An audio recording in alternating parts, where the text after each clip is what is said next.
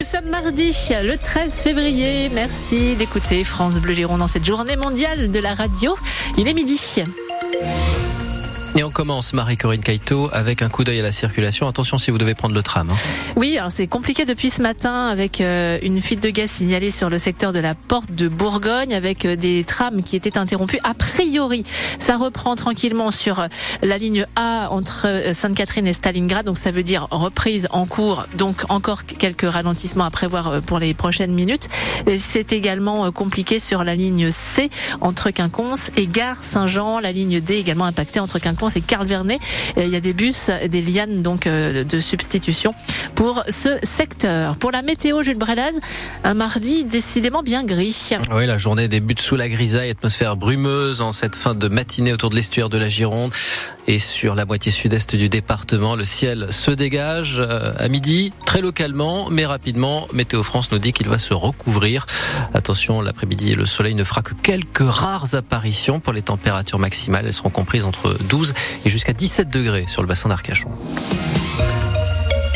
Et on commence euh, avec ce témoignage déchirant ce matin sur France Bleu Gironde. Celui d'Alain Paillet, le père de Benjamin, l'ouvrier de 25 ans, mort brûlé vif. C'était il y a 11 ans lors d'un accident du travail à la poudrerie de Saint-Médard-en-Jalles. Jugé coupable en première instance de manquement à la sécurité, l'entreprise Safran Ceramics fait appel de sa condamnation. Deuxième procès qui a débuté ce matin à 9h et avant le début de l'audience, Alain Paillet est venu en studio nous raconter ce 5 décembre 2013 lorsqu'il vient alors d'apprendre l'incendie.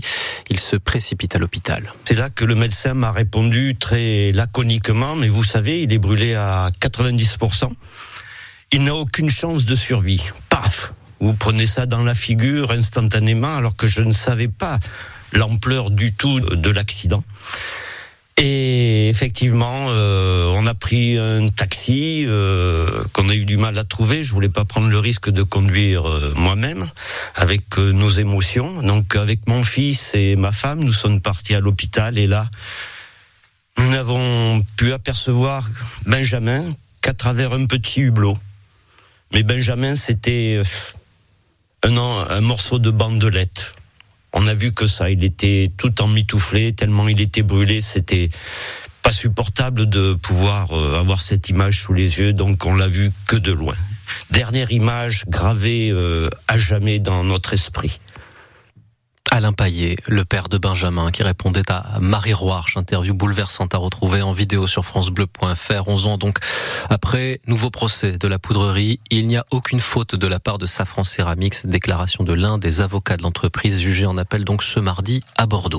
Cette affaire maintenant qui avait fait les gros titres des journaux il y a 4 ans. Oui, lors d'une battue au sanglier, une balle perdue qui finit sa course sur l'autoroute A63 et le projectile qui blesse un automobiliste néerlandais. Cela s'était passé dans les Landes au sud du péage de Sognac et Muret, mais le tireur présumé est un chasseur girondin, un habitant de Cestas de 64 ans qui comparait cet après-midi devant le tribunal correctionnel de Mont-de-Marsan. Donnez moins aux plus riches, c'est l'esprit du décret paru cette nuit au journal officiel. Oui, un décret qui prévoit une baisse du bonus écologique pour les plus fortunés. Cette aide à l'achat d'un véhicule électrique diminue de 1000 euros euh, pour les ménages les plus aisés. Précision de Christophe Béchu, le ministre de la Transition écologique. Aujourd'hui, il y a deux types d'aides. Pour les 50% les Français les plus modestes, le bonus en 2023 était de 7 000 euros, il reste à 7 000 euros. Pour les 50% des Français les plus aisés, il était à 5 000, il passe à 4 000.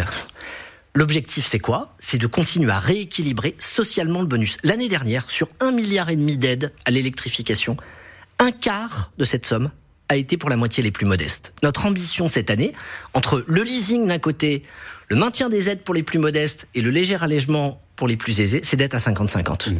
Et donc, c'est de rééquilibrer socialement le bonus en gardant la même ambition écologique dans un contexte où, certes, on rabote un peu les aides pour les plus aisés, mais le, le prix moyen des voitures électriques diminue. Christophe Béchu, le ministre de la Transition écologique. Le gouvernement sous pression par les agriculteurs toujours en colère. Les patrons de la FNSEA et des JA sont reçus cet après-midi à 16h par le Premier ministre Gabriel Attal. Les syndicats agricoles envisagent une reprise du mouvement si les promesses euh, du gouvernement ne produisent pas d'effet avant le Salon de l'agriculture qui ouvrira le 24 février prochain. En attendant, l'autre événement du monde viticole se poursuit. Oui, deuxième jour du Wine Paris, le plus grand rendez-vous des professionnels du vin dans le pays. 290 vignerons et négociants girondins Parmi plusieurs milliers d'autres pros, eh bien, tous se retrouvent à la porte de Versailles depuis hier pour déguster et surtout faire des affaires. Réécoutez sur francebleu.fr l'interview ce matin du dirigeant de Wine Co, spécialiste de l'export de rouge aux quatre coins de la planète. La polyclinique Bordeaux-Nord-Aquitaine, c'était lui, celle de Rive Droite. Lui encore, on apprend ce matin la disparition du docteur Guy-Paul Guichard, électro-radiologiste qui s'est éteint samedi à l'âge de 98 ans. C'était le fondateur en 1967 de GNBA, le groupe de santé privé qui prend chaque année en charge quelques 200 000 patients en Nouvelle-Aquitaine. Et à la une également ce midi, Jules, la disparition du dernier pêcheur de Bordeaux. On l'apprend, oui, euh, ce mardi, Jean-Marie Hochecorn est mort le 6 février dernier. Ce passionné haut en couleur emmenait souvent les curieux, les curieux en goguette sur la Garonne, là où il pêchait la pibale, mais pas seulement, comme il l'avait raconté à France Bleu. Il commençait toutes ses journées par acheter le petit déjeuner de ses crevettes blanches. Exactement. Je vais récupérer les invendus de Auchan. Il me les donne gentiment, ce qui me permet, moi, de nourrir mes crevettes avec euh, aussi bien des vieilles sardines que euh, parfois du saumon, des noix de Saint-Jacques. Jean-Marie, ah ces crevettes blanches, vous les pêchez où exactement? On les retrouve partout dans le monde, ah. mais par contre, il n'y a qu'en Gironde qui a une tradition pour les pêcher. Et moi, je les pêche aux abords immédiats de Bordeaux, là, entre le pont Chaban et le pont d'Aquitaine. Je reste très casanier. Que là, aujourd'hui, je vais aller leur donner à manger dans les nasses que j'utilise pour les pêcher. Et après, elles vont avoir 24 heures pour euh, savourer euh, ces délicieux mets que je leur mets à disposition. Le témoignage recueilli par Olivier Cabrolier à bord des Tontons Flingueurs, le bateau hein, baptisé ainsi par Jean-Marie Hochecorn, le suicide du dernier pêcheur de Bordeaux. C'est une triste nouvelle pour nous tous. Voici la réaction de Sabine Durand, la patronne de la ferme du pêcheur Le Cabestan à Sainte-Terre que nous avons joint. Un dernier hommage sera rendu euh, ce vendredi à Jean-Marie Hochecorn, hommage prévu en l'église Saint-Rémy à Bordeaux-Bacalan. Un mot de hockey sur glace pour finir avec les Bordelais qui jouent ce soir à Chamonix actuellement quatrième de Ligue Magnus. Nos boxers sont bien partis pour se qualifier pour les play-offs du championnat.